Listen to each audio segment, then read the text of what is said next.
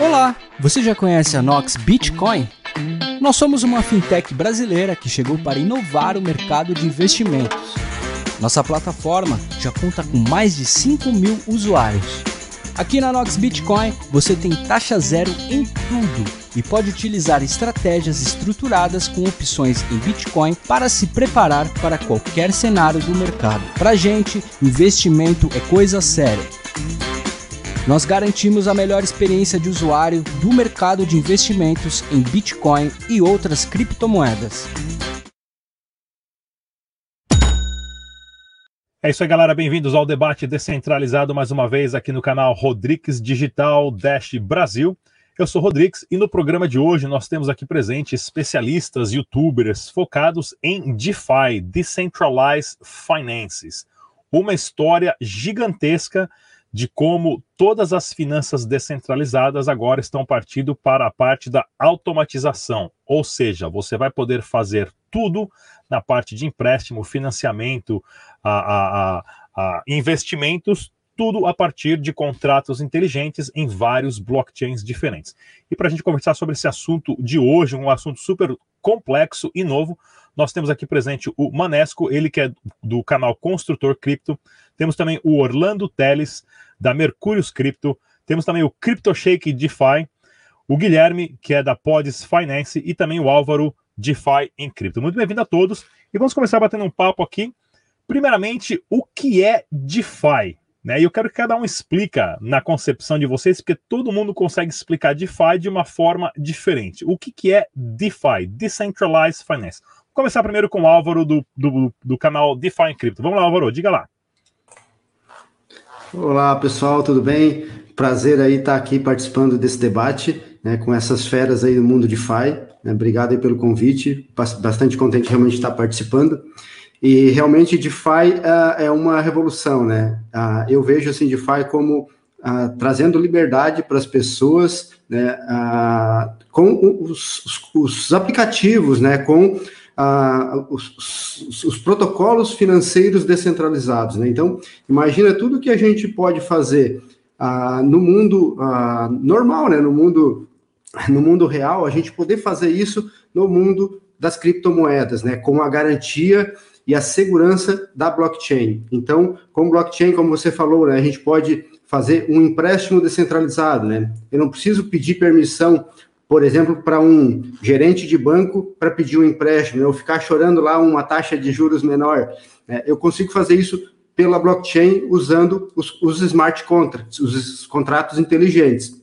Então, isso é realmente uma revolução na parte de uh, de utilização realmente das criptomoedas, né? Isso, uh, e DeFi, ele surgiu muito forte também, na minha concepção, assim, uh, no ano passado, realmente, onde realmente teve o boom, né, a explosão do, do DeFi, onde realmente os principais protocolos, né, que começaram com essas, uh, com esses recursos de uh, lending, né, de empréstimos, né, onde você pode emprestar as suas moedas, você pode pegar moedas emprestadas. Então, uh, esses aplicativos financeiros realmente estão trazendo mais liberdade para as pessoas para esse tipo de investimento. E eu vejo DeFi hoje, a minha concepção, a minha palavrinha-chave hoje é buscar uma renda passiva com DeFi, com as suas criptos, né? Ou com a sua cripto volátil, como Bitcoin e Ethereum, ou com uma stablecoin, né? Que a gente pode falar aí também durante a live, né? Que a stablecoin é uma moeda pareada ao dólar, por exemplo, né? Então, ela é uma moeda estável e, e ela é também uma revolução no mundo de DeFi, né, onde eu posso uh, utilizar uh, uma stablecoin, o dólar digital, né, o dólar criptomoeda, e receber rendimentos com essa moeda. Então, a DeFi hoje, para mim, está é, tá sendo bem legal e principalmente buscando, então, essa, uh, esse rendimento com renda passiva realmente. Né? Então, essa aí é uma das principais revoluções que eu vejo de DeFi hoje. Guilherme, do projeto Pods Finance, que já é um projeto de DeFi em vários, se eu não me engano, aí, é, protocolos já funcionando. Diga lá, Guilherme. Então, eu acho muito interessante o, o que está acontecendo no DeFi agora. Eu acredito que é, ao longo do tempo a gente está tá percebendo essa, essa tendência da descentralização da informação. Isso praticamente começou com a internet. E um dos poucos setores que ainda não tinha sido revolucionado pela, pela essa abundância de, de informações e abundância de, de, de competição era o setor de finanças, né? E, e assim, a gente consegue, é, para quem entende sobre é, co, né, como que se desenvolveram os e-commerces, como que se desenvolveram a, as, as, próprias notícias, né, a forma de se comunicar, a forma de se informar. É, então, para começar a entender DeFi, é, é só é só imaginar as coisas que os bancos faziam, as, as, grandes financeiras, imaginar isso sendo feito de uma forma distribuída como se fosse na internet, né? Como se fosse uma forma uh, onde tem uma competição absurda, então tem é, diversos protocolos que, que fazem as mesmas coisas e, e ao contrário do, do, setor bancário, né, por exemplo, que tem poucos players no mercado, a gente consegue encontrar vários players que é, estão basicamente disputando essa nossa essa nossa liquidez é, e trazendo benefício em troca, em troca disso, né? Ao, ao, ao, é, ao contrário do que acontece, com, por exemplo, com, com os bancos, onde muitas vezes é, assim, eu não queria fazer uma, é, né, uma acusação também. Não, pode, mas... pode fazer. mas às vezes, assim, a gente percebe que a gente. É, o nosso dinheiro não é tão respeitado por algumas entidades, né? E, e é interessante ver isso, é, ver o DeFi acontecendo é, com criptomoedas, porque é, com, é, com esses protocolos descentralizados não tem como você sofrer é, algum preconceito, alguma censura. É, é basicamente você, é você se comunica com o seu dinheiro e, e isso é bem interessante, né? Não, não é, essa capacidade de assim você sempre ser aceito, né? Porque isso é, isso é bem legal do, do DeFi. É, o que a gente tem que entender também, pessoal, que é, é como que o DeFi funciona, é possível você enviar né, um, um ativo digital para dentro de um contrato inteligente e você passa a ser, digamos assim, um banco. Outras pessoas podem pegar o seu, o seu ativo digital, indiferente qual é a criptomoeda, né? E pegar, pegar emprestado e te paga uma comissão por isso. Então, são, isso tudo é automático feito a partir de contratos de dados, contratos inteligentes e seguro, né? Porém, tem várias etapas de verificações desses contratos que a gente vai falar daqui a pouquinho também. Vamos continuar aqui, ó. Manesco, construtor cripto. Diga lá, Manesco. Beleza, boa tarde aí a todos. É, prazer conhecer aí algumas pessoas aqui, só tinha assistido em live, né? O Rodrigo assistiu uma live dele muito top lá com a galera, nossa, das antigas mesmo, que Acho que eu assisti o vídeo de todo mundo ali, o Rodrigão não conhecia, e daí, tipo, eu vi a live ali, achei da hora, vi que você é bem das antigas também, começou lá atrás. É... Guilherme e Orlando já tinha visto live deles também, né? Pessoal bom pra caramba. O Álvaro e o Sheik já conheço esses dois loucos aí. A gente veio, acho que um pouco depois de vocês aí, muito por influência de vocês aí. É, obrigado mesmo. Esse mundo de FI, ele é incrível, cara. Eu, cada dia que passa eu vejo que como que tem potencial para mudar a vida das pessoas, sabe? Nossa, volte e meia tem alguém compartilhando que conseguiu comprar uma casa para mãe, carro, conseguiu viajar. Então, assim, é que nem o amigo falou, é um, um ambiente que ele é descentralizado, onde você tem liberdade, né? Não tem é, injustiça, porque cada um é, tem um endereço, então somos tratados como se fôssemos um endereço e não é, de forma que quem tem mais dinheiro tem mais privilégios, né, que nem a gente vê no sistema tradicional. E, claro, por ser descentralizado, é, tem liberdade, mas também tem alguns riscos que, que estão inseridos no DeFi, porque quer queira ou que não, o DeFi é algo muito novo, né, e por ser algo muito novo, e, e, ainda ter muita mão de desenvolvedor, muitos desses desenvolvedores a gente não consegue enxergar e saber quem é. Então, justamente tem as, o ponto forte que é não tem muita gente em cima de você com regulação, mas o ponto fraco é que às vezes a gente está passivo de tomar golpe, né, de perder dinheiro, porque algum desse desenvolvedor que está escondido, ele pode acabar roubando nosso dinheiro. Então, ao mesmo tempo que o DeFi ele é revolucionário, ele veio para revolucionar as finanças tradicionais que a gente conhece hoje, ele tem alguns cuidados que, no meu ponto de vista, é interessante, né? Quem já está algum tempo a mais aí, que nem o nosso caso, estamos na linha de frente, está trazendo informação para o pessoal, ensinando como que faz. Eu acho que um pouco do intuito dessa live hoje é, é, também educacional, né? E está preparando o pessoal para entrar com cuidado, com segurança e poder ganhar o dinheiro tranquilamente. Inclusive, o pessoal que está assistindo a gente ao vivo agora pode deixar suas perguntas nos comentários que a gente vai respondendo durante a live aqui. Orlando Teles, diga lá, Orlando. Opa, primeiramente, prazer, né, estar tá participando aqui, é a minha primeira vez aqui, prazer conhecer o pessoal. É, basicamente, né, falando um pouco minha visão do mercado DeFi, acredito que é um, é um próximo passo, né, dentro do que a gente pensa em blockchain. Então, para mim, o grande marco, né, de, é, de cripto, o primeiro marco inicial, é a criação do Bitcoin, o Bitcoin, ele cria consigo, né, o primeiro ativo digital escasso da internet. Só que a blockchain do Bitcoin, ela criou basicamente só um ativo digital escasso, que era o próprio Bitcoin. E a gente sabe muito bem, né, que o mundo que a gente vive, ele precisa de descentralização, ele precisa dessa parte mais permissiva, né, dessa parte mais transparente, muitas outras coisas que não só é, o que o Bitcoin estava fazendo ali como meio de pagamento, como essa linha de reserva de valor. E aí, pensando nisso, eu vejo que DeFi seria ali o grande use case hoje da blockchain da Ethereum, né? Então a blockchain da Ethereum criou uma possibilidade muito incrível que foi os contratos inteligentes. Então você poder criar modelos de negócios de forma descentralizada, de forma automática e a criação dessa conjuntura permitiu que a gente fosse é, melhorar né, diversos setores. Aí a gente tem NFTs, tem Web 3.0, e no caso específico do DeFi, é um momento, né, um mercado que ele tem o potencial realmente de agregar, seja para o formato do sistema tradicional de finanças que a gente pensa aí, que a gente pode ter um sistema muito mais transparente, muito menos segregado, um sistema que ele consiga né, ter velocidade, ter novos modelos de negócios, assim como também a gente pensar no tão sonhado é, momento, né, que a gente pode ter um mundo completamente centralizado, sem sombra de dúvidas, ali a possibilidade de a gente consegue ter meios de troca, entre outras coisas. E para mim, dando um passo atrás, né, no passado, olhando especialmente a internet, que eu acho que aqui já, já comentaram um pouco. Para mim, eu acho que eu sinto que DeFi ele conseguiu finalmente implementar o que a gente chama de efeito rede dentro do mercado de criptomoedas, né? Que é a capacidade de cada novo projeto adicionado do mercado DeFi, ele não tem um impacto, né? Uma como se fosse uma soma, mas sim mais com uma multiplicação. Então ele constrói rede, ele começa a construir muito valor e começa a se difundir cada vez mais, né? Aquele famoso Lego Finance. Então eu acho isso incrível e particularmente para mim, talvez seja hoje o setor de cripto que está mais subvalorizado dentro de todo o mercado.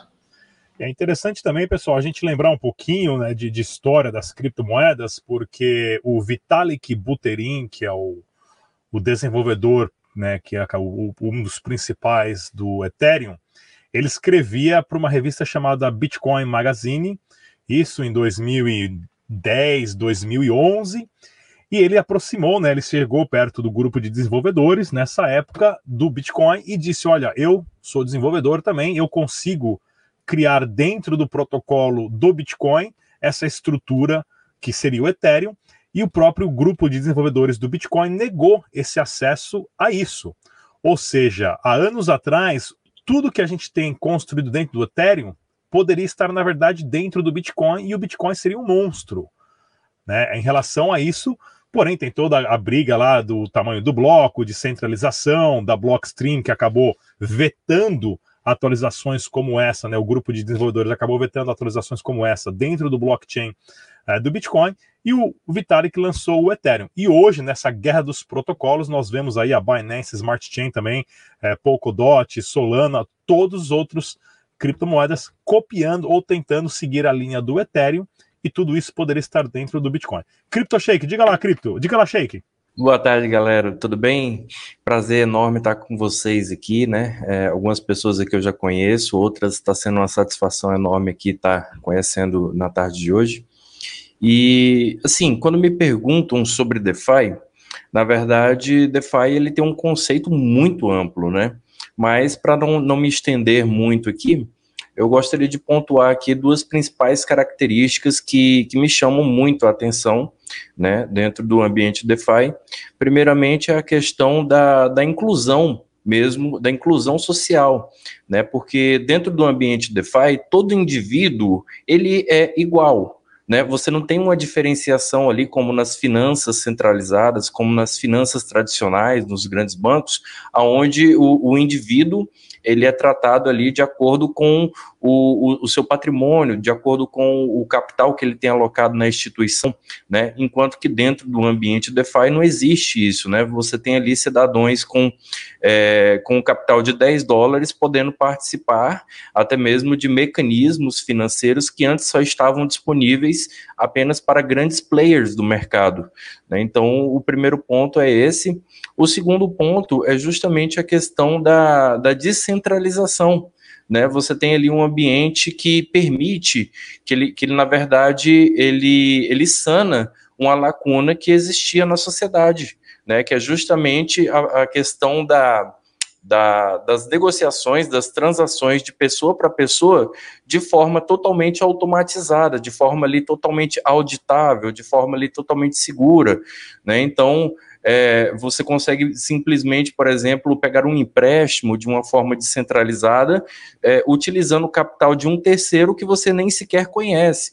Então, são inúmeras as possibilidades que o ambiente DeFi é, oferecem, certo? Mas, lembrando, é, esse ambiente DeFi não é um ambiente que ele foi feito para todas as pessoas, necessariamente, né? Como o Manesco mesmo pontuou, é um ambiente ainda experimental, é, é tudo muito novo, é, exige, exige ainda uns certos cuidados, porque envolvem alguns, alguns riscos a mais.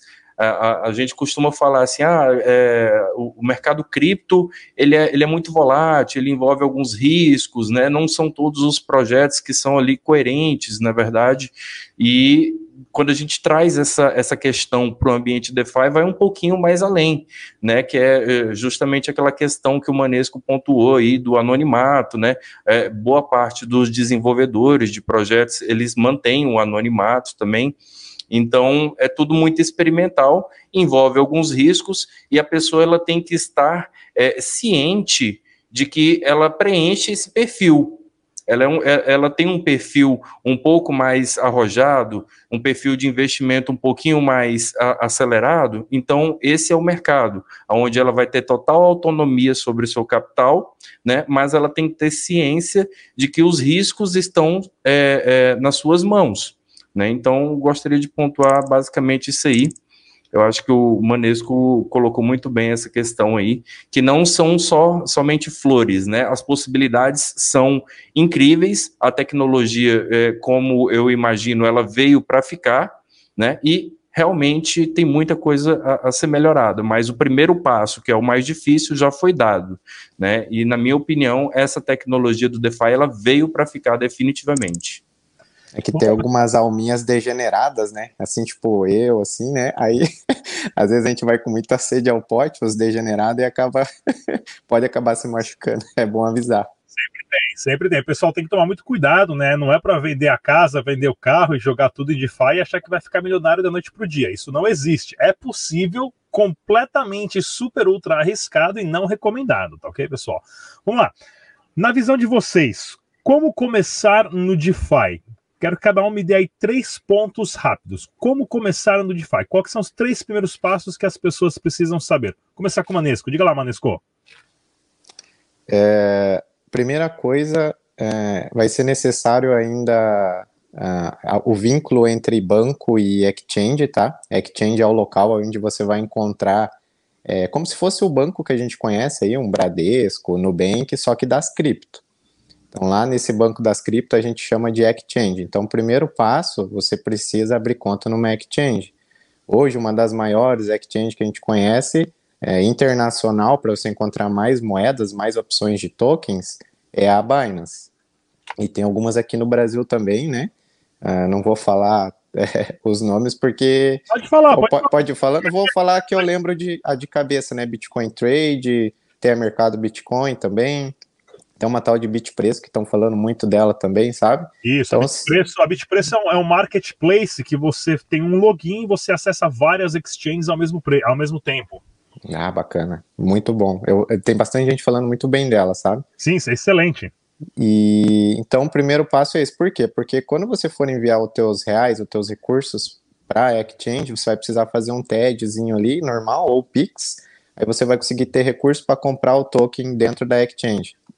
Dentro da Exchange, segundo passo, depois de abrir conta na Exchange, você vai precisar de uma carteira virtual, que a gente chama de, pode ser aplicativo ou de wallet, né? A linguagem aqui no, no, no criptomundo, no DeFi, é, a gente chama de wallet. Então, nada mais é do que um aplicativo onde você, é, você vai ser o seu próprio dono, o dono dos seus recursos, né? O dono dos seus tokens. Então, você vai ter que ter uma wallet para você enviar da exchange para dentro da wallet. Por que, que você tem que ter uma wallet? Porque a, a wallet é como se fosse um conector que vai conectar você ao mundo descentralizado, ao DeFi. É como se fosse um cabinho USB que vai engatar ali no DeFi e você vai começar a interagir. É que nem o Sheik falou, é tudo automatizado. Então, esses protocolos do, do, da, do DeFi, quando você conecta esse aplicativo dentro dele, ele automaticamente tem uma tecnologia para reconhecer a tua carteira, essa carteira virtual que eu comentei agora há pouco. Então ele é inteligente, são contratos inteligentes que vão é, identificar os teus recursos, aqueles recursos que você enviou da Exchange para dentro da wallet.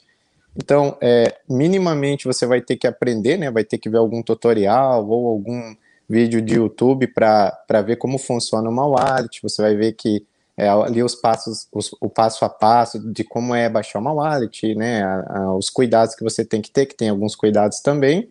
E e abrir conta na Exchange não é tão difícil porque ela é bem semelhante ao que a gente conhece de banco tradicional, né? Eu acho que eu vou deixar esses dois pontos e vou deixar os outros pontos pro, pro pessoal aí para não acabar toma, tomando o, as opções deles. Mas acho que seria isso. Vamos lá, Orlando Teles, diga lá, Orlando.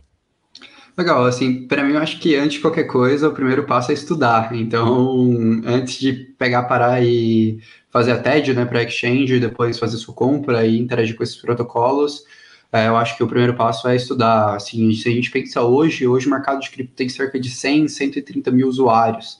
Desses, de acordo com uma pesquisa aqui recente da Binance, é, apenas, é, se eu não me engano, 17% deles são criptonativos, ou seja, eles entendem bem as funcionalidades, por exemplo, do Bitcoin. E desses daí, hoje a gente tem apenas cerca de 2, 3 milhões de usuários no mercado DeFi. Então a gente está falando realmente de um público extremamente restrito, né? E acaba que o que, que acontece? Quando você se expõe ao mercado como DeFi, que é um mercado que é realmente volátil, é um mercado que existe inúmeras possibilidades inúmeras assimetrias você tem que estar tá bem preparado e tem que compreender muito bem o que você está tomando de decisão para, antes disso, você acabar não, não se assustando no momento de uma queda, ou não entrando em um scan, ou não entrando em nada de, desse gênero. Então, assim, se eu fosse dar um primeiro ponto, eu pegaria é, entraria ali no, no YouTube, no Google, você vai ter diversos canais, seja aqui no Brasil, seja no exterior, pegaria até, por exemplo, o canal aqui do pessoal que está aqui com a gente hoje e entenderia, me habituaria um pouco bem sobre o conceito. Então, ah, o que, que é DeFi, o que, que é DEX, né, que é uma exchange centralizada, o que é um protocolo de lending, como tudo isso funciona. Depois de ter entendido isso, eu acho que ali o segundo passo realmente seria o skin on the game, mas eu até daria um passo antes, eu pegaria uma rede teste, por exemplo, da Ethereum, que você tem diversas hoje conectada, conectadas né, numa wallet, e pegaria aquele Ether e ia testar no mercado DeFi, ia realmente perder. É um dinheiro que não vale nada, um dinheiro que não existe. Você pode, por exemplo, entrar no, no maior protocolo hoje de DeFi, por exemplo, como o Uniswap, testar uma troca de um token, alguma coisa nesse aspecto. E aí sim, no terceiro passo, depois de ter estudado, entendido ali conceitos básicos e ter testado a tecnologia, eu começaria a pensar em investir. E aí eu com certeza iria primeiro, começando pelos maiores protocolos do mercado, então eu entenderia como funciona uma, uma Uniswap, entenderia como é que funciona uma AVE, para ir depois ir para o um mundo né, do farming, para ir para o outro mundo que é uma, onde que começa a ficar mais interessante, mais divertida a brincadeira. Eu acho que antes de qualquer coisa é importante pontuar para a galera que está acompanhando aqui que o mercado DeFi é um mercado muito pequeno. Pouquíssimas pessoas no mundo compreendem e sabem como esse mercado funciona. Então, a diferença de você entrar agora ou entrar daqui dois, três, quatro, cinco meses é, que você está gastando ali como estudo não vai fazer você perder a oportunidade. Eu acho que um bom investimento é um investimento que você pode entrar agora ou daqui a um ano que você está pensando em ficar talvez por 5, 6, 10 anos. E aí, pelo menos para mim, eu vejo o DeFi como esse, esse bom investimento, desde que você invista nos ativos corretos. Inclusive, pessoal, não se deixe levar por nomes e logotipos desses DeFis, porque existem nomes e logotipos ridículos, né? Ah, que surgem aí cada dia um novo, Pancake Swap, Uniswap, é unicórnio, é pancake, é fruta, é aquilo. Porém, quem está por trás disso é uma geração que cresceu aí de 90, de 2000 para cima jogando videogame, e essa é a realidade que eles criam esses projetos, né? Eu já perdi oportunidade de investimento em projetos porque eu achei o nome ridículo e o logotipo pior ainda, e são projetos super sérios, Uniswap, Pancake Swap, como esses, né? Então não se deixe levar por nomes assim. Os nomes são indiferentes, porém tem que fazer a pesquisa e estudar bastante mesmo. CryptoShake, diga lá.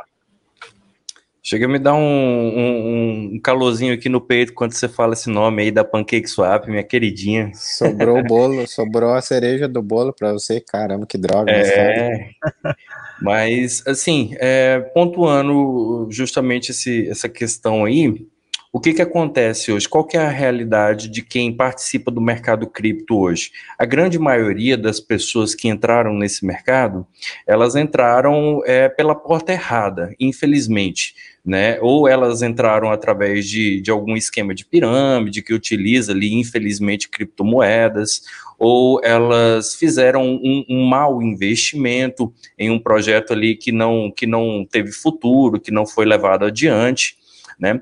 E aí, nesse momento em que a pessoa erra, aí é que ela passa a se dar conta o quanto é importante a questão do estudo. Igual o Orlando pontuou aí, eu acho que ele, ele foi muito feliz na colocação, que na verdade o mais importante para o, o, o primordial para esse mercado chama-se conhecimento. O conhecimento ele é, é, ele é indispensável dentro desse mercado. Você primeiro ele tem que, tem que saber o que está fazendo, né? Tem que saber e tem que entender o mecanismo, como ele funciona, né? Uma pergunta que as pessoas simplesmente, é, eu, eu creio que 90% dos participantes do mercado DeFi não sabem responder. De onde vem o dinheiro? De onde vêm os lucros? Eu estou ganhando rendimentos aqui, mas de onde vem esse rendimento? Né? Muitas pessoas que participam do mercado, infelizmente, não sabem responder este questionamento. Né? E, e a realidade é que quanto mais conhecimento você tem, menos sucinto a, a, a perca de capital você está. Tá? E um outro ponto interessante também, que às vezes as pessoas elas não se dão conta, só se dão conta depois que entram nesse mercado, é que você não precisa de muito para começar. Né, com pouco capital, né, e até recomenda-se isso, que você comece com pouco capital. Coloque ali literalmente o que você estiver disposto a perder mesmo né? Coloca aquele capital ali que seja o, o custo do conhecimento, né? Aquele capital que você pode perder. E aí você começa a trabalhar esse capital e vagarosamente, com o passar do tempo, com o estudo, com a dedicação, aprendendo aí, absorvendo, trocando os hábitos, né? Em vez de você dedicar ali um tempo que você poderia estar assistindo televisão, uma novela, alguma coisa, a, o, o YouTube aqui mesmo está repleto de canais aí riquíssimos em conhecimento né? Aqui nós temos aqui, por exemplo, o, o, o canal do Rodrigues, tem um canal do, do, do, Manesco, né? Tem o do Álvaro, tem o meu também. E, e, e, simplesmente a gente tem muito conhecimento aí hoje que é algo que no passado a gente não tinha, né? Conhecimento do mercado cripto em português, que antigamente, quem é da mais antiga aí, é, teve que aprender ali meio que garimpando o conhecimento em outros idiomas, né? Então eu, eu considero isso aí é, duas características aí principais para quem quer começar nesse mercado: conhecimento e não precisa colocar muito capital. Tá? Coloca pouco, que tiver disposto a perder, e dali em diante você vai construindo o seu patrimônio com, com solidez e com consistência. Beleza? Pegando, pegando um ganchinho do Shake, ele comentou que a gente consegue encontrar bastante conteúdo. Uma característica do mundo cripto, não só DeFi, mas do mundo cripto em si que eu vejo, é que é uma comunidade muito é, receptiva. Você vê uma união muito grande do, do, do pessoal que está dentro dessa comunidade, né? Não sei se vocês notaram isso, mas eu, é algo que quando eu entrei eu fui muito bem recebido. Né? Muito conteúdo gratuito, muito a afetividade das pessoas que já estão mais tempo, a, em, eles pensam muito no, na gente não se machucar, né? Então, dentro do mundo de criptoativos, eu vejo uma comunidade muito unida e pensante em ajudar os iniciantes, sabe? Isso eu acho bem bacana. Muito legal. Guilherme, do Pods Finance, diga lá, Guilherme. Bom, gostei bastante das, das dicas que, que deram aqui. Eu acho que são todas bem, bem válidas. É, é, é acho que é importante ressaltar é, que é, é, muito interessante que você entenda aonde você está colocando seu dinheiro. Então, se você. Acho que é primordial você entender é, o que, que faz o que, que faz aquele protocolo, é, como, da onde que deriva né, o, o, o, lucro que você ganharia colocando dinheiro lá, ou, ou e também como usar, né? É, eu acho que é, com certeza vale a pena você. É, hoje em dia tem várias testnets onde você pode entrar e, e, e, colocar um dinheiro fake lá e usar. A maioria dos protocolos, uh, dos protocolos maiores, eles têm essa capacidade de você, é, é, você de, de disponibilizar um, um, protocolo nessa, nessa testnet, que é uma rede que é uma rede com dinheiro falso, e aí você só consegue. É como se fosse né, brincar de banco imobiliário, né? É um simulador. É. Então você pode é, é, ver o que, que aconteceria, co como que é, é, como que você é, o usuário final usaria né, aquele, aquele produto e ficar mais familiarizado é, com, com, com, as mecânicas de cada protocolo. Né? Álvaro, diga lá, Álvaro, você ficou por último, então você vai ter que dar uma dica que ninguém deu ainda, hein? Pois então, não, mas a gente tem muitas dicas assim, né? Nenhuma dica é recomendação, mas a, a palavrinha-chave aí que, enfim, todos comentaram, né, de estudar, ela se encaixa, tá? Então, assim, essa é só para repetir, mas eu quero confirmar isso porque realmente a, a, a gente que, que quer conhecer realmente, né? Porque também uma das, uma das, das dicas também é avaliar o seu perfil de investidor, né? Como o, o Sheik falou, né?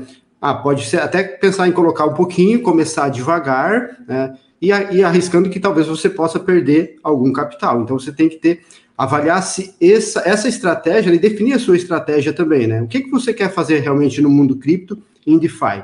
Ah, eu quero ser um perfil ativo e realmente utilizar os protocolos, né, esses instrumentos financeiros na sua essência, ou eu quero ser, ou meu perfil é mais passivo, eu quero delegar a gestão do meu patrimônio para outra pessoa, por exemplo. Porque no ambiente de DeFi tem a, a, instrumentos semelhantes a um ETF, por exemplo, um índice, onde ah, eu não preciso me preocupar em quais moedas eu vou comprar. Eu posso a, comprar um índice e eu vou estar participando do DeFi de uma forma mais passiva. Tá? Então, isso são. Por isso a, a palavrinha-chave estudar é importante, porque existem muitos instrumentos financeiros no mundo DeFi. Tá? Então, a, a, e, e, várias várias ferramentas né, para a gente fazer o uso né, e a utilização, a, enfim, a, o aproveitamento desses instrumentos financeiros. Ah, em relação aí, até o que o Rodrigues falou, em relação às redes, né?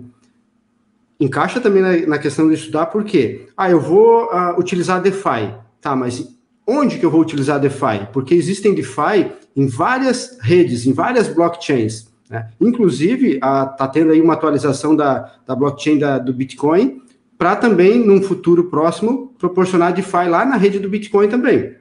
A principal rede, então, é importante você conhecer uh, o que você vai fazer e uma das, das ações é escolher qual a rede eu vou participar. Tá? Porque existem protocolos desses de empréstimo, por exemplo, que eles estão em várias dessas redes. A principal rede, né, para quem não conhece, é a rede Ethereum. Né? Então, a, o, o filé mignon de DeFi roda na rede Ethereum, mas a, a rede Ethereum ela, ela é uma rede um pouquinho mais cara. Então, você precisa avaliar se o custo, por exemplo, das transações da rede Ethereum ah, faz parte aí do seu perfil de investidor de gastar alguns dólares de taxa, na, de, alguns dólares, por exemplo, numa taxa para executar uma operação. Porque como é um ambiente descentralizado, quando você vai uh, fazer uma troca de uma moeda, por exemplo, uh, você não precisa ir lá no banco, pedir permissão para o gerente, nada disso. Você vai simplesmente utilizar uma DEX, que é uma corretora descentralizada, para efetuar essa troca. Então você vai trocar uma moeda por outra moeda.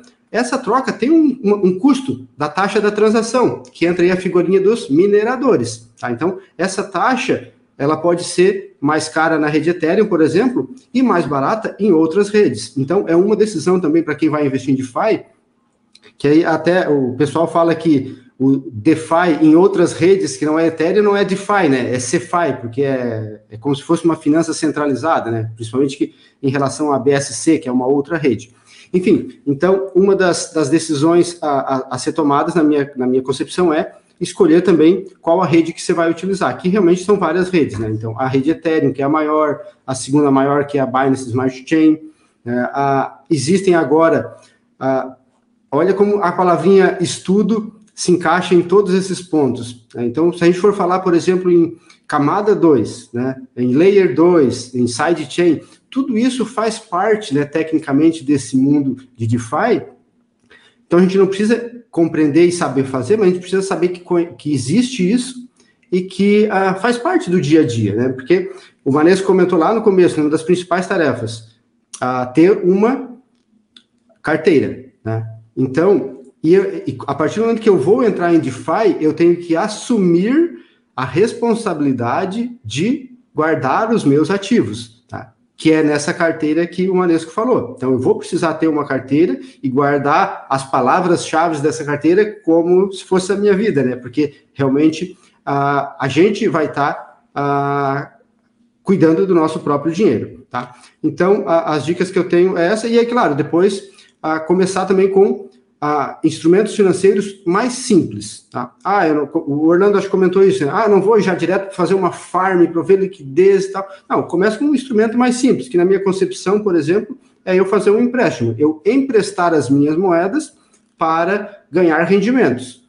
Tá? Então, esse é um instrumento financeiro simples, onde se você simplesmente emprestar, você não corre tantos riscos. Tá? Então, entra aí no, no que o pessoal comentou também de começar devagar, tá? E aí depois vai aprendendo e vai ah, realmente utilizando outros instrumentos financeiros aí. Mas realmente o DeFi, assim, é um ambiente espetacular, muito grande, né, como o Sheik falou, tá? E uma das decisões, na minha ideia aí, é realmente essa questão das redes que interfere e influencia bastante na forma que a gente vai investir. Beleza? É, por, por, que, que a gente, por que, que a gente sempre frisa muito essa questão aí do estudo do conhecimento, né? Porque eventualmente as pessoas elas tomam conhecimento de que teve, teve existiram projetos aí que que valorizou 10 mil por cento, é, 20 mil por cento, e a pessoa ficou, ficou rica, ficou milionária aí em questão de, de poucos dias, de poucas horas de investimento. Eu, particularmente, já vivi essa experiência aí algumas vezes de é, fazer aplicações aí e eles multiplicarem-se aí por, por 100 vezes, 100x, né? Só que essa é a parte boa da história. O que pouca gente comenta por aí são, o, o, são os percalços no meio do caminho, né? Que são aqueles investimentos em que a gente coloca o capital ali e, e, e dorme e não acorda, né? Literalmente as, vira um pó. Então, por isso. As pingas, como que achei que aquele ditado, as pingas que eu tomo, todo mundo vê, mas os tombos e os capotes ninguém fala, né? Ninguém vê isso daí. Exatamente. É, o próximo tópico aqui, ó, né? Quais são os riscos do DeFi? Mas antes de a gente entrar no, nos riscos do DeFi, pessoal, deixe suas perguntas aqui no comentário, sigam o canal, ative o sininho para receber as notificações. O debate é descentralizado, ele entra em oito jornais diferentes, tá ok, pessoal? Matérias diferentes em outros jornais uh, uh, do Brasil inteiro um resumo também com o link para o vídeo. E só para a gente retomar um pouquinho aqui, né, é, o DeFi, ele, você consegue acessar ele através de uma página, você tem que ter acesso a uma wallet, a famosa web wallet que você instala no seu próprio navegador, a famosa MetaMask, Trust Wallet ou outras wallets também, e tem todo um procedimento de segurança, fazer o backup das 12 palavras. Então, tudo isso vocês têm que saber exatamente antes de começar a querer fazer um depósito, nem que seja de 100 reais para fazer empréstimo. Alguns dos serviços né, que o DeFi oferece aqui, pessoal, que eu tenho aqui anotado: emissão de dívida com colateral, empréstimos, receber juros sobre criptomoedas investidas, compra e venda de proteção com opções, mercados futuros, fazer operar ativos sintéticos, né, como ouro e ações em blockchain, loterias, entre outros. Agora fala para gente, quais os riscos do DeFi? Vamos começar com o Guilherme da Pods Finance, porque há um, há um, bom tempo atrás eu conversei com o Robson, também da Pods Finance, e ele falou: olha, agora pode estar passando por um processo de auditoria do contrato inteligente. Então, Guilherme, explica para gente o que é uma auditoria de um contrato inteligente e depois a gente vai falar quais são os riscos né, que o DeFi pode trazer. Diga lá. Ah, sim. É, então, basicamente esse, esses uh, contratos inteligentes, eles são, eles são basicamente pedaços de código. É, e assim, como todo software, né, ele é sujeito a erros. O problema é que na blockchain, a blockchain ela é imutável. Então, a partir do momento que você é, escreve um, um, código lá, você é, fica muito difícil você fazer essas atualizações, né? E, e, é até não interessante que você consiga fazer atualizações, por quê? Porque é, é daí que deriva a confiança que você pode colocar seu dinheiro lá e, vai estar tudo ok, né? O, o desenvolvedor não vai conseguir é, tirar o dinheiro de você. Só que um, o que, que acontece, né? É, eu expliquei, né, que a blockchain é, ela é basicamente imutável. Uma vez que você coloca os, os, uh, os contratos lá, eles perduram. É, só que um dos problemas, assim, isso gera um problema que, no caso de haver um bug, você não tem, é, você não tem uma, assim, tem, você tem poucas ou nenhuma capacidade de trocar o pneu do carro com o carro andando, né? É, o, o que, que acontece então? É, Tornou-se uma boa prática de mercado é, os protocolos eles fazerem uma auditoria é, externa. Por quê? Essa auditoria basicamente são outros desenvolvedores que vão é, ler o seu código também e vão entender é, como é que funciona e, e procurar por, por, por é, possíveis problemas que pode acontecer no seu código. Esse processo é, é um processo pago, né? Então, todo, toda empresa de auditoria funciona praticamente como uma auditoria de banco. Então, todas as empresas de auditoria, elas têm um renome de mercado é, e, e, e, basicamente é, é, com isso que eles... É, é, é, com isso que eles garantem o, que aquele código está é, tá funcionando exatamente como especificado e não tem, não tem nenhum erro ali. É, é interessante olhar assim se aquele protocolo que você está usando tem essas auditorias, né? A gente, a gente consegue, olhando no mercado, a gente consegue já identificar quais são as auditorias famosas, que tem bastante renome, e isso, isso meio que se certifica, é, certifica né, o seu código que, que, que não vai ter problemas lá. É, eu acho que foi um pouco repetitivo, mas assim é bem interessante você é, analisar por é, é quando você estiver estudando sobre um protocolo, você vê se, se, aquele código é auditado, se tem algum problema. Por exemplo, a Pods, a gente passou por, é, nós estamos passando pela nossa terceira auditoria.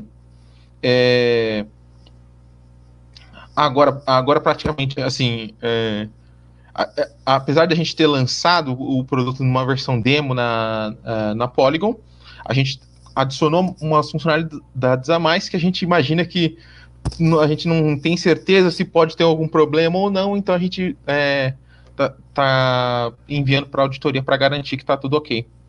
É, essas novas funcionalidades vão entrar mais para frente quando, quando a auditoria é, quando a auditoria certificar que está tudo ok também.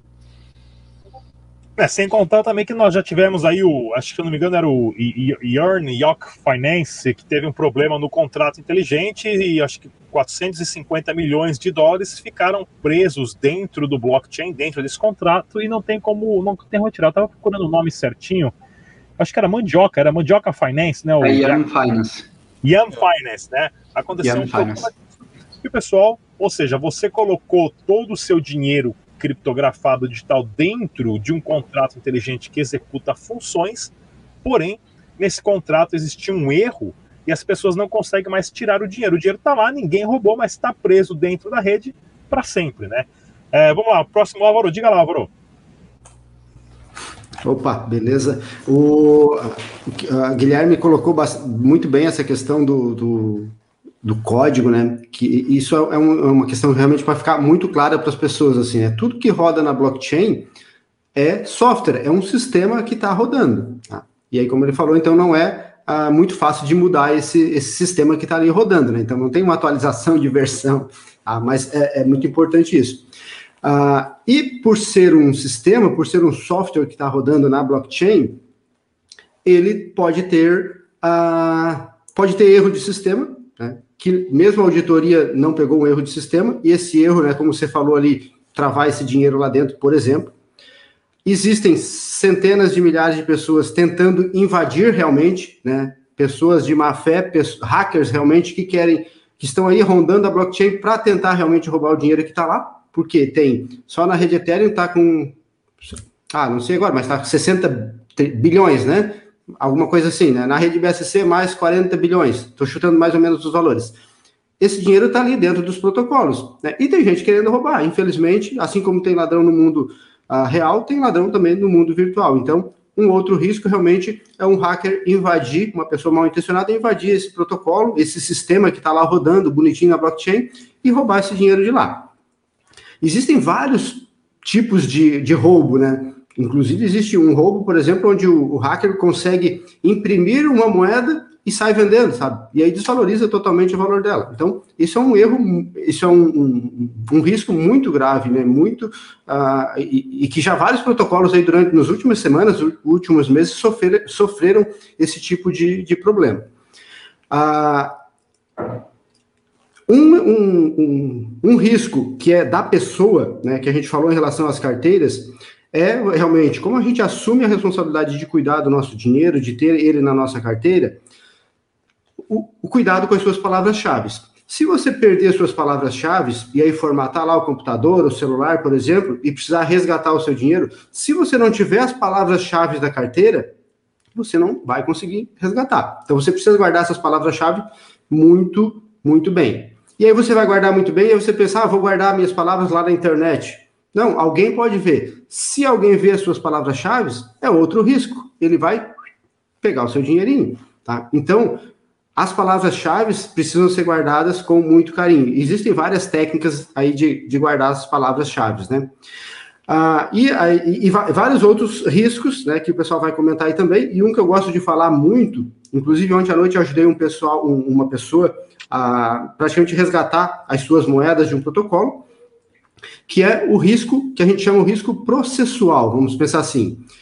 Ah, imagina que você quer mandar. Existem vários riscos desse tipo. Né? Imagina que você quer mandar a sua moeda para uma outra carteira, ou depositar na corretora, ou enviar essa moeda para uma outra pessoa. Ah, que você vendeu, sim, você precisa transferir a sua moeda.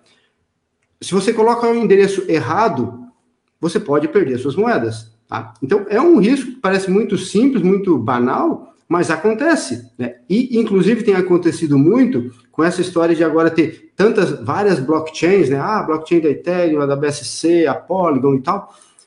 Uh, existem pessoas tentando mandar uh, moedas de uma rede para outra de uma maneira errada e elas podem também perder suas moedas. Então, esse é o risco processual, de você fazer alguma coisa errada uh, e ocasionar aí a perda das suas moedas. Tá? Então, em, em muitos casos, não tem para quem recorrer, porque, como eu falei, não tem gerente de banco, né? então não tem para quem você ligar e às vezes, claro, para corretora e tudo mais, mas então são alguns dos riscos aí e o pessoal vai, vai comentar aí e complementar com vários outros tipos de riscos também, que tem bastante. Por isso também tem os protocolos de seguros descentralizados, né? O Manesco gosta bastante desses também, né? Então, como tem risco, já tem também esses aplicativos financeiros de seguros, tá? Então, são algumas opções que a gente tem aí para conversar.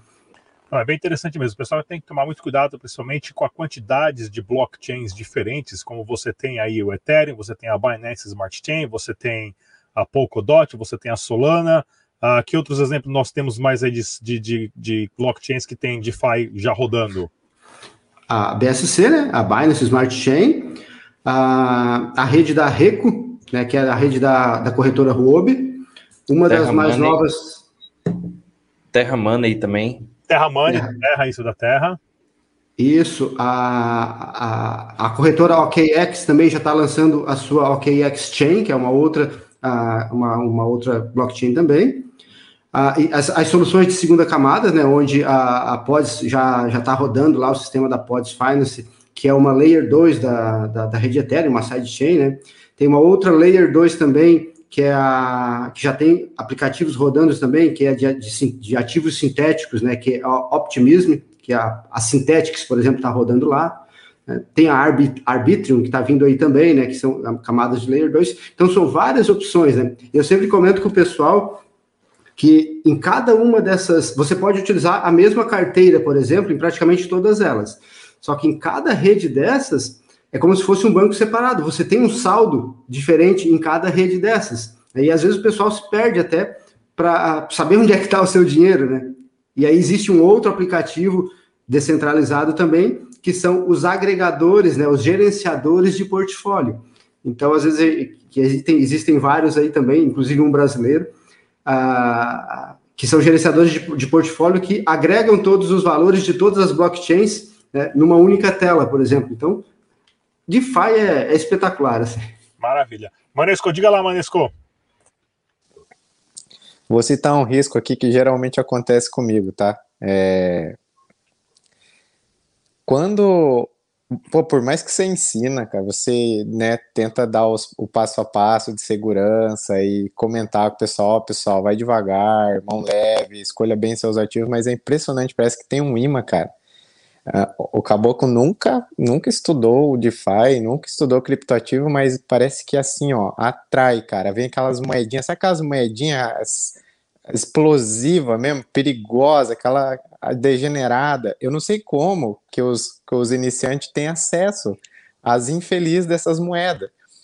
Eu acho que deve ser pelo preço, né? Por, por, por, por, pelas moedas custarem centavos de dólares, isso acaba meio que atraindo a atenção do pessoal mais novato, né?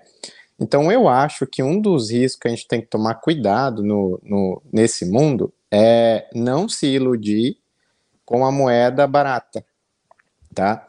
Então, isso é, um, é algo que eu vejo recorrente na, nas pessoas que iniciam no mercado. Então, tipo assim, ao invés do cara começar pelo Bitcoin, ter um portfólio é, com um pedaço maior em Bitcoin, Ethereum, né?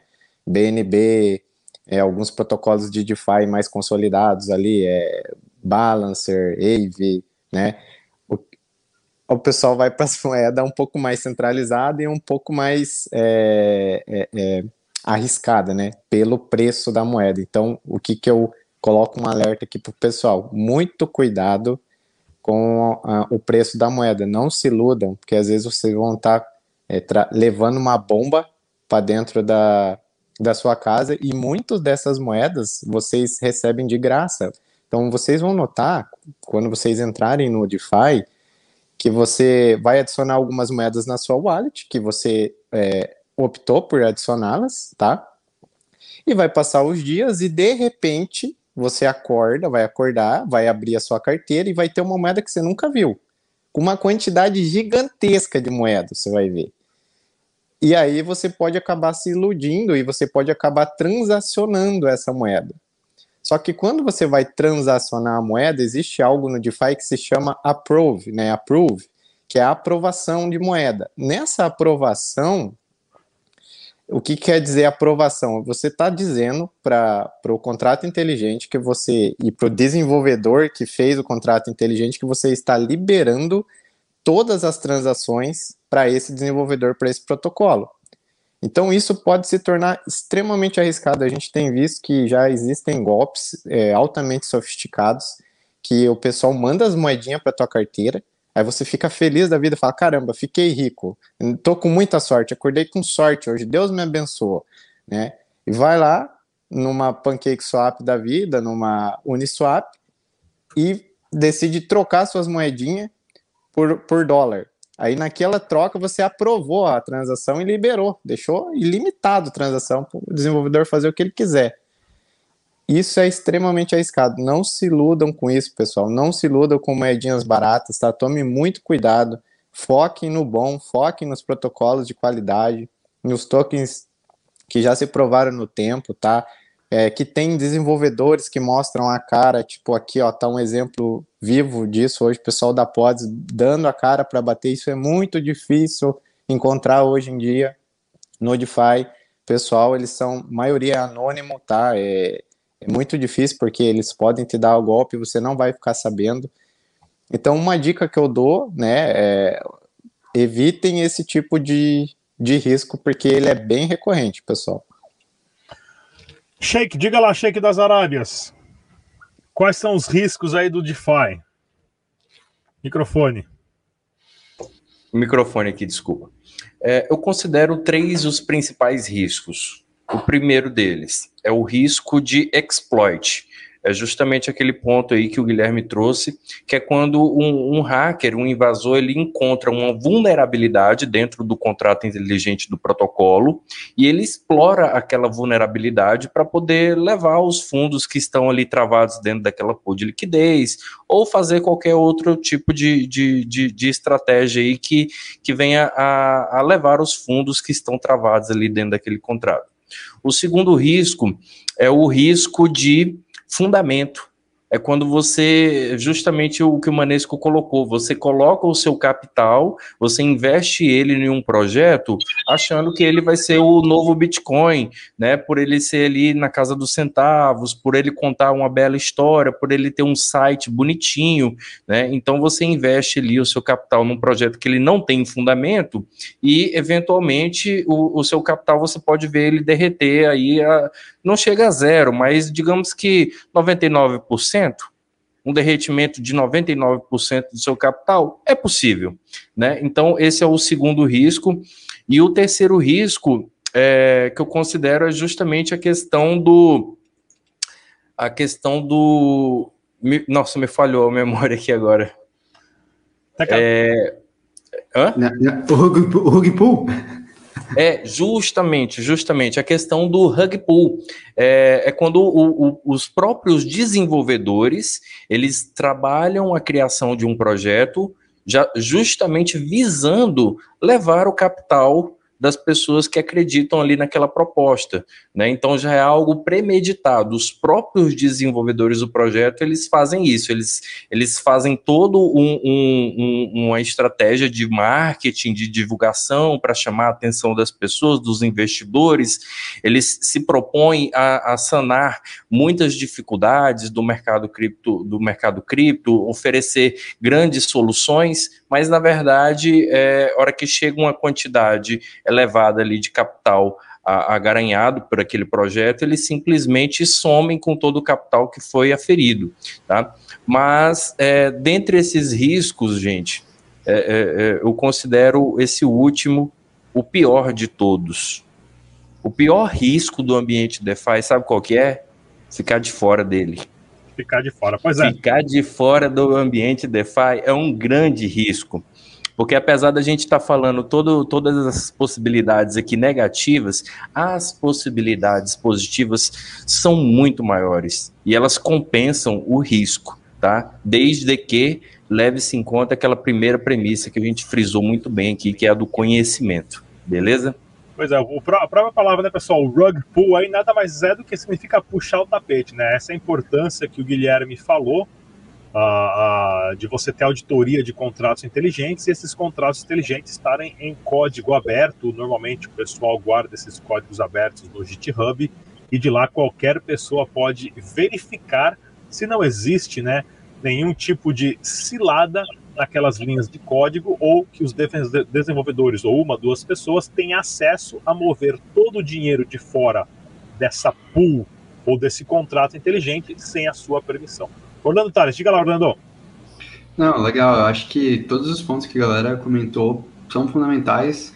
Eu vou falar uma coisa que talvez pareça um pouco polêmica, mas a minha visão no mercado de DeFi, eu acho que o mercado de DeFi ele também não é para todo perfil e não é para todo investi investidor. Na verdade, eu acho que assim, o mercado de DeFi ele tende no futuro a ser algo muito mais, mais restrito do que, do que a gente imagina, do que se constrói hoje. Por quê? Porque é, realmente construir conhecimento, entendimento do mercado de cripto é algo complexo, assim, acho que, que não necessariamente para você aproveitar o mercado de DeFi, para você estar tá exposto a ele, como o Sheik bem comentou, e que é fundamental estar exposto é, a assimetria, a possibilidade de ganho é muito alta, você precisa necessariamente estar tá fazendo lending, você precisa estar tá fazendo flash loads, você precisa estar tá fazendo lá diversas operações técnicas às vezes o estudo muito bom e muito bem fundamentado de dois, três ativos e entre os principais ativos do mercado e tá bem posicionado neles no momento correto, vai te dar um retorno, vai te dar algo que já vai fazer, vai fazer muito mais sentido nesse aspecto.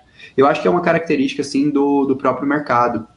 Então, para mim, assim, acho que o primeiro ponto que eu colocaria de risco é justamente você investir em projetos ruins e você investir, e, por quê? Porque existe uma narrativa muito mística em boa parte do mercado de criptomoedas que, que você pode ficar rico rápido ou que você vai achar soluções super inovadoras, e é um pouco a narrativa de bolha. E assim, até mesmo soluções inovadoras e muito bem consolidadas, boa parte delas não dão certo, né? A gente está falando de, de, inovação, tecnologia, e tecnologia, normalmente, quando ela está próxima a ser mainstream, você também tem os seus abismos, a, a morte de muitas inovações que poderiam está hoje aqui por falta de conhecimento ou por falta, enfim, de regulação, entre outras coisas. Então, eu colocaria esse o primeiro risco. O segundo risco são efetivamente os riscos exóticos do mercado de DeFi. Então, quando a gente fala ali de um impairment loss, quando a gente fala ali de bugs de contrato inteligente, são todos riscos existentes. Eu acho que esse talvez seja um risco, uma barreira que pode criar ali para muito, muitos desenvolvedores. E o terceiro risco que eu colocaria é o risco de centralização. Por que eu falo isso? Porque apesar da gente estar tá falando de finanças descentralizada e ter toda essa narrativa bonita, que, nossa, é, a gente vai ter protocolos descentralizados, o dinheiro ah, permissível para todo mundo, boa parte desses protocolos eles têm tokens de governança, boa parte desses protocolos tem desenvolvedores por trás, e muitos desses protocolos, às vezes, as 5, 10 maiores carteiras têm 99% dos tokens. O que, que isso significa? Que você está exposto àquele protocolo e uma pessoa que tem 50%, 60% daqueles tokens pode simplesmente despejar os tokens no mercado ou podem mudar as regras do jogo. E por isso eu acho que aí colocaria o ponto central. Para qualquer ativo que você esteja pensando em investir, conheça muito bem os desenvolvedores e quem está por trás. Porque acredite ou não acredite, você está se tornando sócio deles, de certa forma, porque muitos dos protocolos DeFi são, funcionam quase como empresas, mas empresas descentralizadas, e na maioria das vezes você está se tornando sócio de uma pessoa que você vai precisar confiar na visão dele de dois, três anos, se você está optando pelo caminho só de se expor a ele e não apenas usar as ferramentas, que vai ser o caso da maioria das pessoas, até porque boa parte das ferramentas hoje ainda são bem pouco acessíveis por conta de taxa, entre outras coisas. Vamos lá, pessoal. Antes da gente encerrar aqui essa rodada, lembre-se mais uma vez: se inscreva no canal, ative o sininho, deixe seus comentários aqui no debate descentralizado. E a próxima pergunta, resposta rápida e muito importante, pessoal. Não é dica de investimento, tá ok? É só uma pergunta para o nosso painel aqui. Quais são os projetos que vocês acham, os seus projetos favoritos, que vocês estão envolvidos, que vocês lidam diariamente? Vamos começar com o, o Guilherme da Pods Finance, que na verdade a Pods Finance já é um projeto de DeFi em si. Mas diga lá, Guilherme, além do Pods Finance, que é o seu favorito, que eu sei, qual outro aí você, você acha interessante e o porquê? Então, eu, eu, é, eu realmente acho que assim, essa capacidade de empréstimos e, é, e lending é, é muito interessante.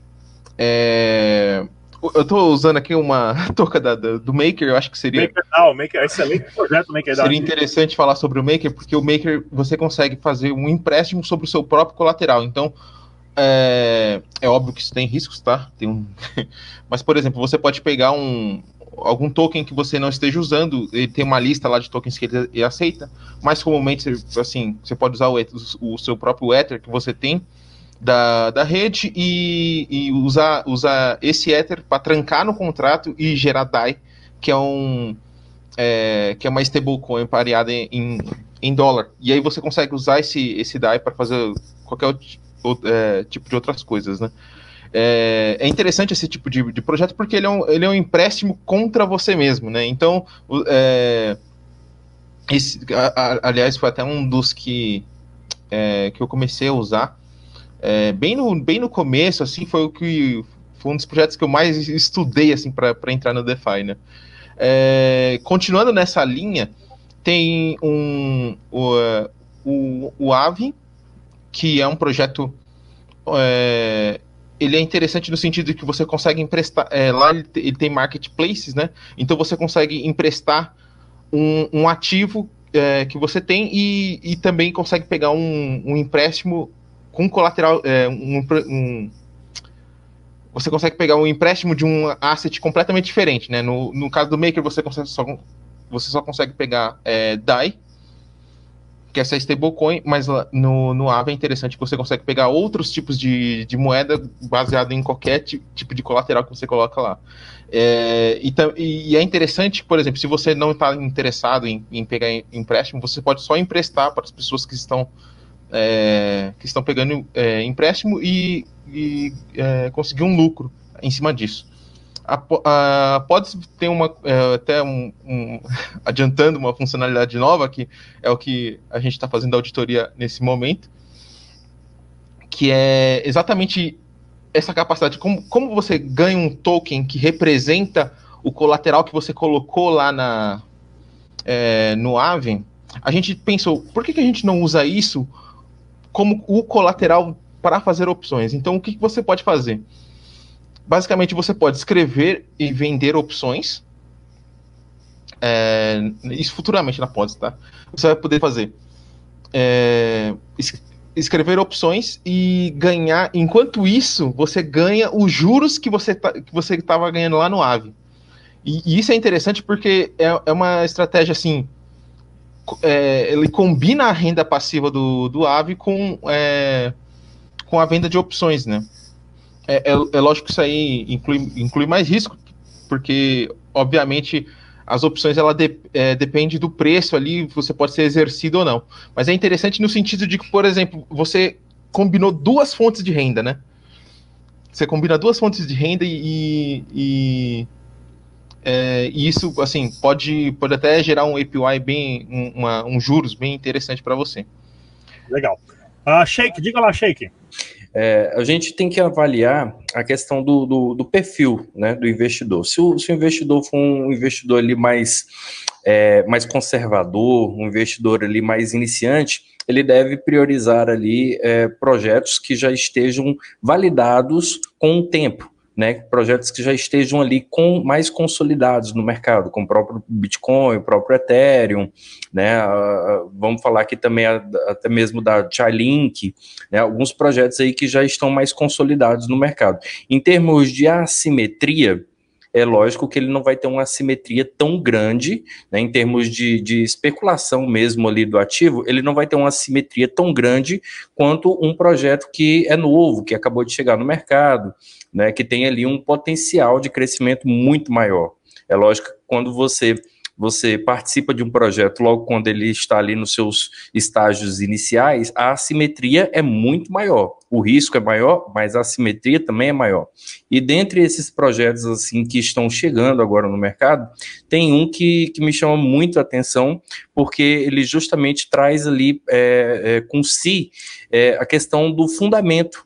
É um projeto que ele resolve, ele, ele traz ali uma solução né, dentro do mercado cripto. Eu estou falando aqui do projeto da Zecore Finance, que é um projeto aí que ele é tido como um dos primeiros que eles trazem a, a, a junção do Yield Farm, né, que é a fazenda de rendimentos ali, com usabilidade no mundo real. Né? Por quê? Porque eles não são, eles não se intitulam somente como um protocolo DeFi. Eles também se intitulam, se enquadram como uma fintech porque eles vão oferecer ali uma solução de pagamentos através de um cartão, né? Então, olha só que bacana, você vai poder farmar os seus rendimentos, né, através do protocolo e utilizar esses rendimentos aferidos diretamente na economia real através de um cartão que a pessoa vai poder usar no comércio, né? E ela vai pagar ali em, em cripto, digamos assim, e o comerciante ele vai receber em dinheiro fiat. Né? Então, na minha análise, é um projeto aí que faz sentido.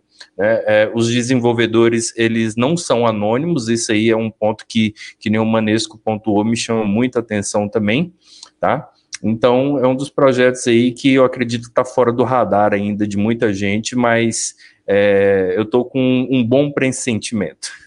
Inclusive, eu vou dar uma bronca aqui ao vivo para o Eric Costa, que é o dev da Zecor, que ele está me devendo o Dashify, que é o farm da Dash, faz um mês, mas é que ele está tão enrolado com tanto serviço, mas logo mais a gente vai ter uma novidade também, e o, o, o Zify é um excelente projeto. Vamos lá, Manesco, diga lá. Assina embaixo, Zify, com certeza, baita protocolo aí, os desenvolvedores sempre prezando pela segurança e o desenvolvimento.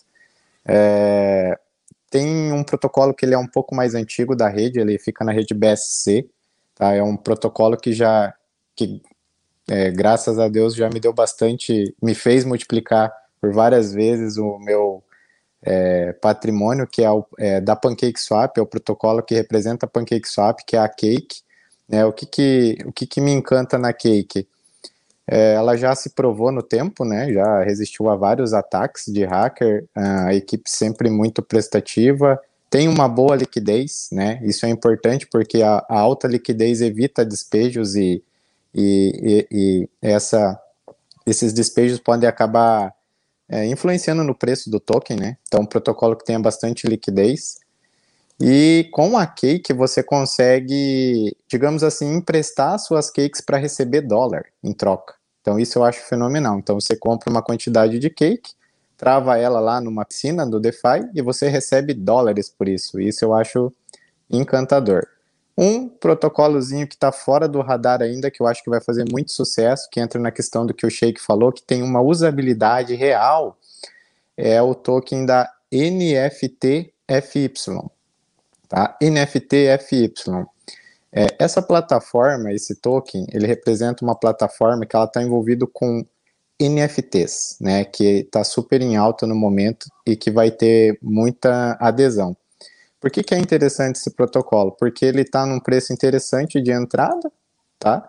É, praticamente no preço de que saiu para os investidores, os primeiros investidores que entraram, e a usabilidade dele nada mais é do que você conseguir fracionalizar as coisas né, através de NFT. Então, por exemplo, você tem um imóvel, você tem um imóvel, pode ser ele físico, o físico é mais difícil porque tem algumas regulações hoje em dia, mas eu creio que no futuro não terão, tá? Será mais aberto. Ou os próprios terrenos virtuais, que a gente encontra muito em joguinhos, como Axie Infinity, né? Decentraland, tem vários outros CryptoVoxels, né, vários mundos virtuais acontecendo aí na, no mundo das NFT. E esse protocolo, ele pega esse item raro, esse item caro, tá? E ele consegue fracionalizar. Então, digamos que nós aqui somos donos de um imóvel e a gente quer vender o nosso imóvel. Só que não tem compradores, compradores não têm dinheiro para comprar o nosso imóvel. O que, que esse protocolo faz? Ele se propõe a fracionalizar o nosso imóvel.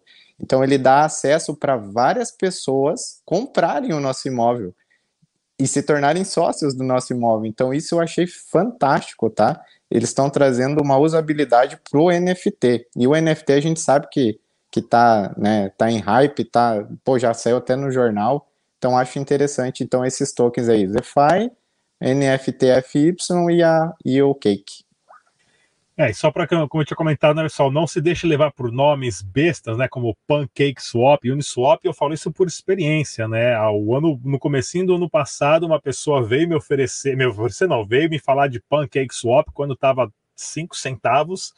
Eu achei uma tremenda besteira o nome, falei, não vou investir nisso aí porque é ridículo. Se eu tivesse investido ali mil dólares uh, há um ano atrás, eu estaria muito bem hoje, com certeza, né? É, Orlando, diga lá, Orlando. Eu tenho uma tese de que a, eles colocam esse nome aí é para afastar os investidores que já têm dinheiro. Eles estão dando chance para a gente ganhar tempo e ficar rico igual eles, entendeu, Rodrigão? Espero que seja isso aí mesmo, viu, cara? Porque não que eu tenha dinheiro, mas eu vacilei nessa daí por causa do nome. Achei o nome, o logotipo ridículo. Hoje não. Quanto mais bestinho o nome, quanto. Não, presta atenção nisso. Presta atenção no que o projeto tem a oferecer. Diga lá, Orlando. É, eu vou de uma tese talvez um pouquinho mais conservadora, por um motivo que eu acho que, assim, é, você, ah, dependendo do capital de risco ou da quantidade de capital, às vezes vale a pena você pegar em ativos mais, mais relativamente seguros. Então, a primeira coisa que eu falaria, assim, olha, você quer investir em DeFi de uma maneira que, independente do protocolo que for explodir, independente do que for, se esse mercado der certo, você ganha dinheiro, resposta é muito simples. Tem a posição em Ethereum, tem a posição em Chainlink que hoje são duas bases gigantescas da infraestrutura desse mercado. Então, basicamente, hoje a, a própria Ethereum tem mais de 100 bilhões de dólares em total value locked, né, no capital travado lá. Hoje a Chainlink integra, salvo engano, seis dos dez maiores projetos DeFi do mercado. E isso não só na rede da Ethereum, como da Polkadot, da Binance Smart Chain, entre outras. Então, assim, você quer estar exposto tendo assim, uma, um risco quase zero de não aproveitar DeFi, evidentemente com uma simetria é, menor, eu acho que Chainlink e Ethereum seria ali os dois que eu olharia. Agora, sim, o que eu olharia com mais carinho da minha maneira de, de ver o mercado DeFi é, e que eu acredito que pode ser a grande estrava valor, de valor do mercado DeFi, que vai estar ali muito ligado à possibilidade de um investidor institucional começar a utilizar soluções ou começar a investir em um protocolo. Assim, por exemplo, como aconteceu com o Bitcoin agora e foi o motivo da all-time high do Bitcoin hoje. É, eu olharia muito projetos que têm boa governança, Então, projetos que têm bons desenvolvedores, passaram por boas atualizações, estão muito bem posicionados no mercado. Hoje eu vejo muito com bons olhos, principalmente a Uniswap, isso porque ela está se especializando cada vez mais em prover liquidez da melhor forma possível. Ela teve uma atualização que melhorou em cinco vezes a sua capacidade de gerar receita. Não vou usar termos técnicos, né? Porque às vezes as pessoas estão comigo não vão entender direito. Mas assim, em termos, é, em termos bem simples, imagine que você tem uma empresa e essa empresa fez uma mudança no seu modelo de negócios e ela multiplicou por 5 a capacidade dela de gerar receita. Agora imagine que o preço dela caiu 50%. É basicamente isso que é a Uniswap mas assim, evidentemente estudem antes. E o outro projeto que eu vejo assim com indo muito bem no caminho de governança e de diálogo com os investidores institucionais, até que acho que foi uma das melhores frases de FI que eu li essa semana foi do seu fundador, é a AVE, né, que é o protocolo de, de empréstimos, hoje um dos maiores protocolos de lending, e eles têm uma visão que eu acho muito legal que eles falam que o DeFi ele pode até não substituir é, de modo 100% o mercado financeiro tradicional, o formato tradicional. Mas DeFi vai ser a, o software, né, vai ser o deck por trás do mercado financeiro tradicional. Então, eu realmente acredito que no futuro a gente vai ver soluções, por exemplo, como o que aconteceu essa semana agora, quando a CoinMarketCap está utilizando a Uniswap para fazer os tradings. Então, imagina aqui, a CoinMarketCap que tem 270 milhões de usuários, é, ativos, né, que vão lá todos os dias, 270 milhões nas suas visitas. Quando você quis entrar lá e pensar, putz, queria comprar esse token aqui, você vai ter liquidez e você vai conseguir comprar esse token conectado no seu wallet. Por quê? Porque ela está puxando de uma DeFi. E essa é um site, por exemplo, que é, quem é dono é a Binance. Então percebam ali o tanto que a solução DeFi se tornou mais interessante a ponto da Binance abrir mão dessa possibilidade, né? Ver uma possibilidade mais interessante ainda integrando o protocolo DeFi. E nisso eu vejo que a Aave está muito em linha, está caminhando muito também para isso. Então, hoje, além, evidentemente, de Ethereum e Chainlink, que é o investimento mais seguro do mundo, olhando em boa governança, o que eu acredito que pode iniciar a adoção, gosto muito desses dois protocolos. Tá pegando o gancho do, do que o Orlando falou ali, é, é, eu também eu tenho uma visão um pouco mais polêmica sobre isso. Eu acho que o mercado tradicional ele não vai ser substituído pelo DeFi também. Eu acho que o que acontece é que ele mesmo vai se enrolar e o DeFi ele vai ganhar espaço naturalmente, né? Eu acho que o mercado tradicional vai continuar fazendo coisas que as pessoas vão acabar enxergando que não tem outra solução a não ser ir para o DeFi. Então eles vão acabar se matando sozinho, né? Também acho que o DeFi não vai tomar o lugar deles, não. Eventualmente. Ah, essa... Opa, pode falar, Sheik. Pode falar, pode falar. Não, eu ia falar, só que aproveitando essa ponta, eu acho que isso, assim, é um fato, né? Quando a gente fala de cripto, porque cripto é algo tão incrível, eu acho que até o próprio Bitcoin, porque o Bitcoin é algo tão incrível? Porque a gente está falando de um business de tecnologia. Então, assim, eu acho, dá um passo atrás antes de DeFi falar só do Bitcoin, é porque o Bitcoin, ele tende a superar o ouro porque o Bitcoin é uma tecnologia. O fato do Bitcoin ser uma tecnologia é diferente do ouro. O ouro, você vai passar dois mil anos e ele não vai ser alterado. O Bitcoin ele tem a possibilidade de criar atualizações, por exemplo, como a Taproot, que aumentou sua segurança de custódia, aumentou sua segurança em termos de escalabilidade, para se tornar uma reserva de valor melhor. Então ele evolui ao longo do tempo no seu modelo de negócios. E é isso, por exemplo, que faz o Facebook valer tanto, é isso que a Apple faz a Apple valer tanto, que hoje são as empresas que têm os maiores múltiplos na, nas bolsas. Não é porque o Facebook tem um business model incrível de Face Ads. Não, é porque o Facebook ele conseguiu adaptar e evoluir o seu modelo de negócios. E nessa mesma linha, eu, é, eu assino embaixo quando a gente fala de DeFi. É, DeFi é um modelo do sistema financeiro mais eficiente, mais transparente, e mais escalável do que a gente tem hoje. E o fato dele ser mais eficiente, transparente e escalável faz não só que ele tenda a superar o mercado financeiro tradicional, se ele conseguir superar ali os seus abismos, né, para vir a se tornar mainstream, mas como também o mainstream utilize suas soluções por ver que eles vão ganhar eficiência de capital, vão ganhar possibilidade de liquidez, assim como hoje já existem muitos projetos e muitos bancos que estão utilizando o mercado, estão buscando entrar em DeFi, estão aportando em venture capitals que investem em DeFi, entre outras coisas. Só para complementar, é... o pessoal sempre sempre brinca comigo assim que eu sou o, o shake mais bullish do mercado cripto. O que, que é bullish? É aquela, é aquela pessoa otimista, né? Que está ali é, acreditando no potencial do, da, daquele mercado. E por que, que eu estou cada dia mais bullish com, com o ambiente DeFi? Justamente porque a gente está notando agora aí a, a, a entrada né, dos grandes players aí, das grandes instituições bancárias ali, meio que copiando copiando o que já tem disponível dentro do ambiente DeFi. Né? Então, essa semana eu fui surpreendido aí com a propaganda na televisão, não vou falar o nome da instituição, mas ela está lançando lá agora é, a, a Open, Open Finance, Open Finance, alguma coisa assim. Então, quer dizer, eles estão eles estão querendo trazer ali é, o que tem de melhor dentro do ambiente DeFi, mas eventualmente é lógico que eles não vão conseguir atingir todo, é, todos esses critérios aí, que nem o, o, o Orlando pontuou muito bem aí, de, de escalabilidade, né, de agilidade, de descentralização, todos esses pontos.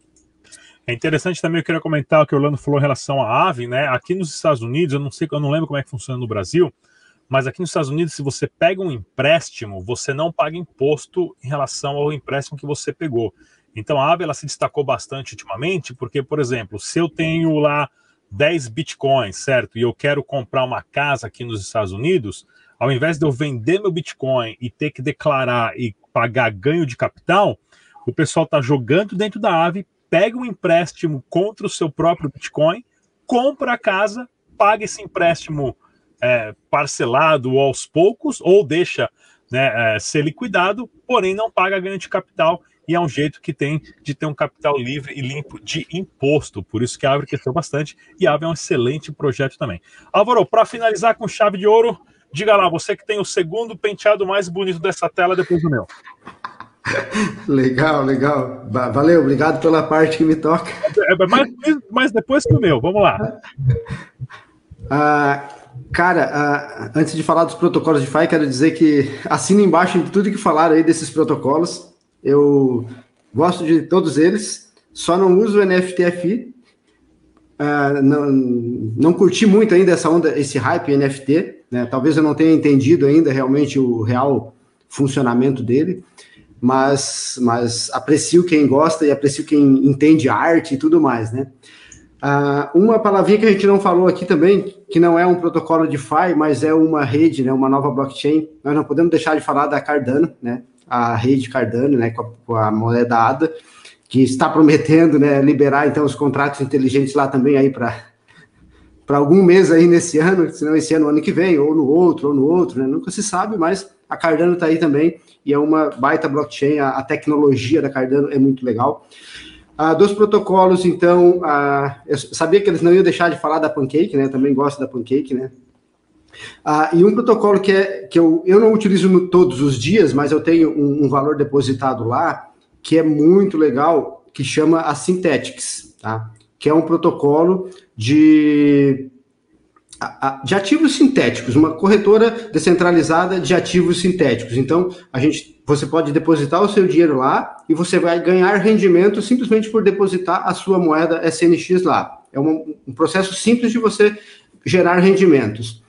E aí, com essas moedas depositadas, eles utilizam isso como liquidez para a corretora de ativos sintéticos. O que, que é um ativo sintético? Você pode. É um ativo que sim, não é que simula, é o mesmo ativo do mundo real. Eu posso negociar lá, por exemplo, ações, eu posso negociar ouro, negociar prata, negociar petróleo. Então, tem uma corretora de ativos sintéticos que espelham isso no mundo real. Né? E, a, a, enfim, a principal, ou a que eu curto bastante, é a Synthetics. A, a, um outro protocolo, na verdade não é meio um protocolo, mas ele tem o token e tem a funcionalidade e tem também a governança, que eu comentei também já, que é o DPI, que é o DeFi Pulse Index, né, que ele é um índice de várias, dos principais protocolos, das principais moedas. Então, ao invés de eu precisar comprar 10 moedas, uh, eu posso comprar simplesmente, não é recomendação, né, gente? Mas a gente pode comprar simplesmente um índice, né, um, um desses é, é, o DPI, tem vários outros, tá? e com esse índice ele vai espelhar essas diversas moedas. E aí tem um token de governança que ah, as pessoas que possuem ele vão votar para definir quais são os percentuais, né, como que vai funcionar esse índice. Então, eu acho bem legal. Eu até participei de um, de um, de um, de um evento, de, de um de uma gincana desse, desse token no ano passado, e a gente ganhou algumas moedas, foi bem, bem divertido, assim, os meus filhos participaram.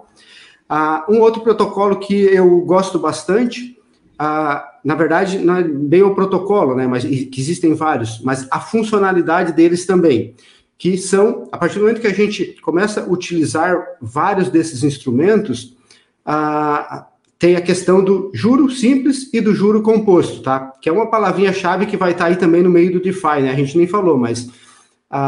E aí a gente vê as, a, as siglas, né? O APR, né? Que a gente traduzia, simplificaria como um juro simples. E o APY, que seria o juro composto.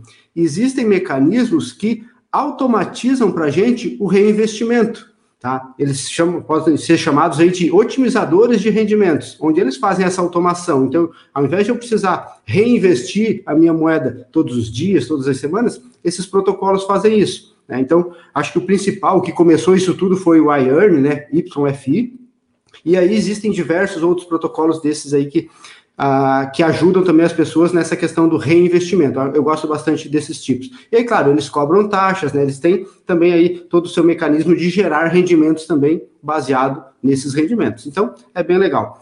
E, enfim, é, já eram esses aí, mas eu não, não podia deixar de comentar de um protocolo brasileiro que começou faz pouco tempo, começou há três meses.